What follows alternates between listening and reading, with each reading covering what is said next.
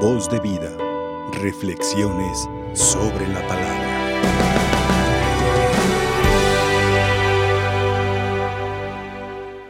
Muy queridos hermanos y hermanas, siempre hemos de estar en un camino, y en un camino de esperanza, en un camino de fe, en un camino de amor, porque Dios nos ha llamado para que seamos sus testigos.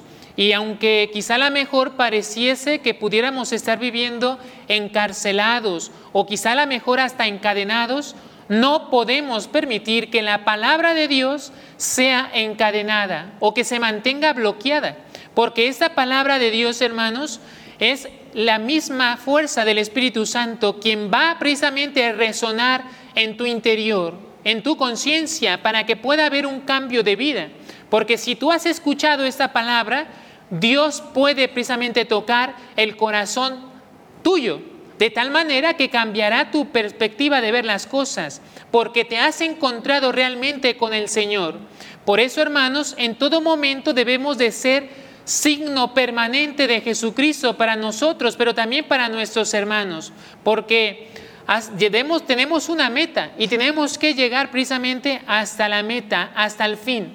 Y esta meta precisamente es llegar hacia con Dios. Ese es el plan amoroso y divino de la salvación que Dios tiene reservado para cada uno de nosotros y que es la prueba máxima del amor que Él tiene de un modo exclusivo para aquellos que a quienes realmente le aman de corazón. Por eso, hermanos, fíjate bien, Dios nos ama siempre, cada segundo está dándonos su amor, pero quizá a lo mejor nosotros a veces no lo queremos.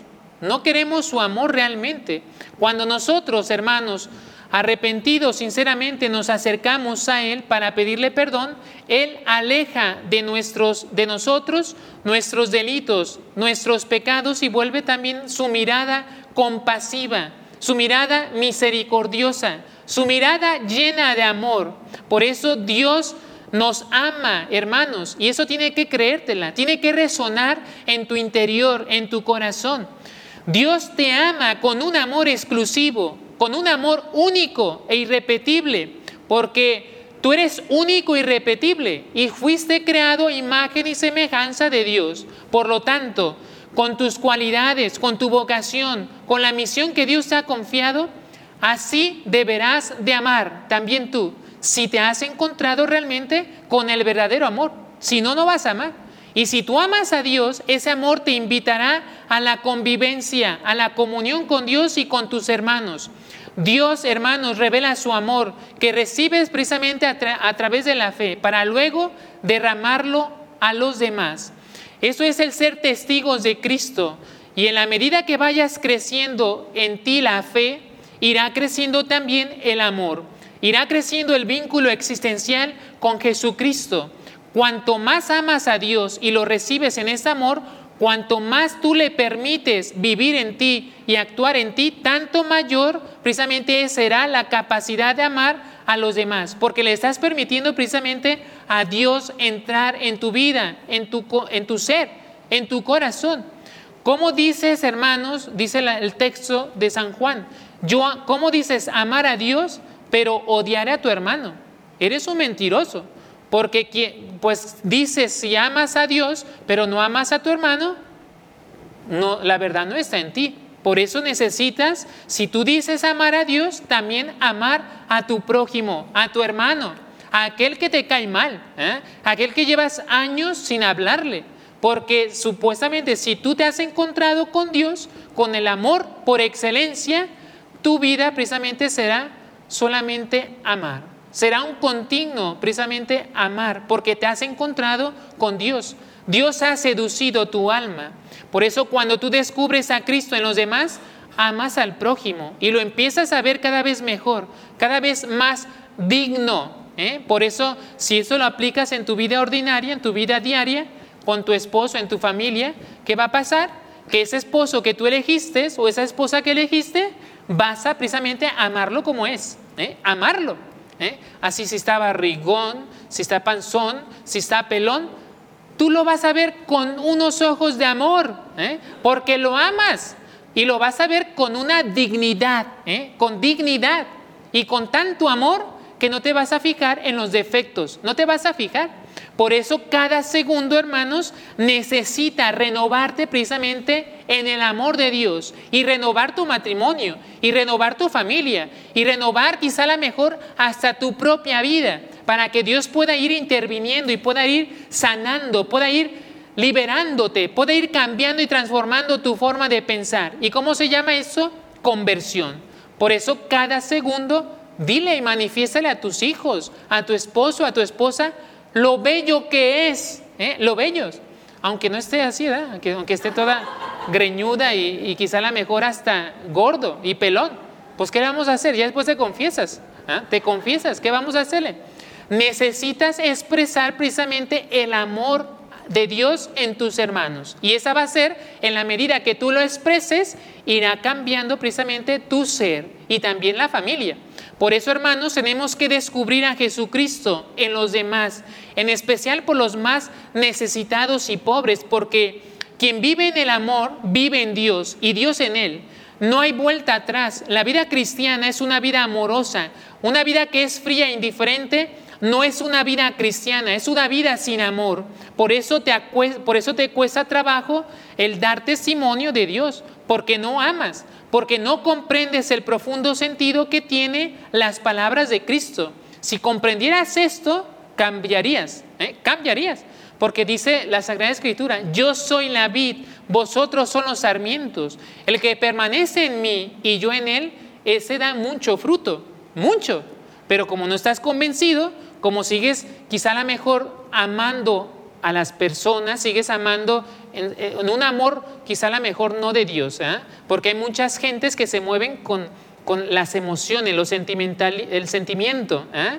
¿Y qué sucede? Que cuando tú te manejas desde ese amor mezquino, vas a, amarlo así como a medias. ¿eh? Y por eso mucha gente dice, padre, es que ya me enfadé de mi esposo, padre, es que ya no sé cómo hacerle, padre, es que no amo, no amo. Y tienes toda la razón. Por eso cuando Cristo le pregunta a Pedro, Pedro, ¿me amas? ¿Y qué le responde Pedro? Señor, tú sabes que te quiero, que te quiero. ¿eh? Segunda vez le preguntó, Pedro, ¿me amas? ¿Y qué le responde Pedro? Sí, Señor, tú sabes que te quiero y que le apacienta mis ovejas. Y como el Señor dijo, este menso no sabe o qué, ¿eh? Porque le estaba preguntando, Pedro, ¿me amas? Y en la tercera ya le, cambió la, pregunta. Le dijo, Pedro, ¿me quieres? ¿Eh?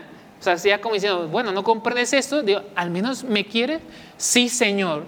Tú lo sabes todo. Tú sabes que te quiero. Y ya el mandato, apacienta mis corderos. ¿ah?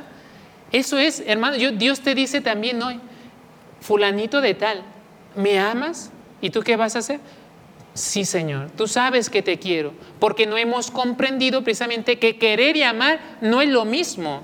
El amar es una decisión y tú decides precisamente desgastar tu vida diario en el servicio a Dios en tus hermanos.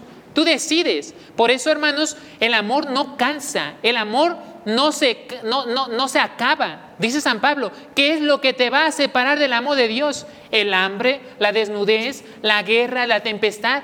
No, si tienes realmente el amor de Dios, nada de eso te puede quitar precisamente el tener un contacto profundo con Dios, porque Él es tu amado, Él es tu amor. Por eso yo siempre pongo un ejemplo. Somos este sirio. Este sirio, ¿cuál fue su finalidad al ser creado o al ser realizado? Que alumbre, ¿eh? que alumbre. Si este sirio no está encendido, no se va a desgastar. ¿eh? Así eres tú y yo, hermano. Somos luz y sal, somos sirio. Y tienes que desgastarte cada segundo sirviendo y amando precisamente a tus hermanos. No se entiende precisamente una persona que no ama. No se entiende. Por eso si dice la Sagrada Escritura, si el grano del trigo no muere, queda infecundo, queda infértil, no da fruto, ¿eh? no da fruto. Y cuando das fruto, después vendrán las persecuciones. ¿eh? a un árbol bueno, ¿ah? un árbol que da, reproduce buenos frutos, ¿qué sucede? Que lo van a apedrear, que lo van a patear. ¿Para qué? Para que caigan los frutos. ¿eh? Tú ya te consideras un árbol bueno, te consideras bueno, porque muchos, muchos te van a perseguir y eso es lo que nos espera, muchos. ¿Qué te hace falta? Encontrarte con Dios, porque solamente quien se ha encontrado y se, deja, se hace dejado seducir por Dios, el amor, le cambia su vida y trata, a pesar de las contrariedades de la vida, las dificultades, aún así sigue precisamente en este llamado que Dios les, hecho, les ha hecho y ¿qué sucede? Que lo siga hasta llegar a la cruz, hasta llegar a la cruz. Por eso, hermanos, hoy le rogamos a nuestro Dios y Padre que nos conceda, por intercesión de la Santísima Virgen María, nuestra Madre, la gracia de que purificados y perdonados en Cristo, día a día seamos también nosotros, en todos los ambientes donde nos movemos, seamos un signo, un signo más claro del amor de Dios que Él tiene precisamente hacia la humanidad, de tal forma que podamos también nosotros finalmente bendecir eternamente a Dios. Que así sea. Voz de vida. Reflexiones sobre la palabra.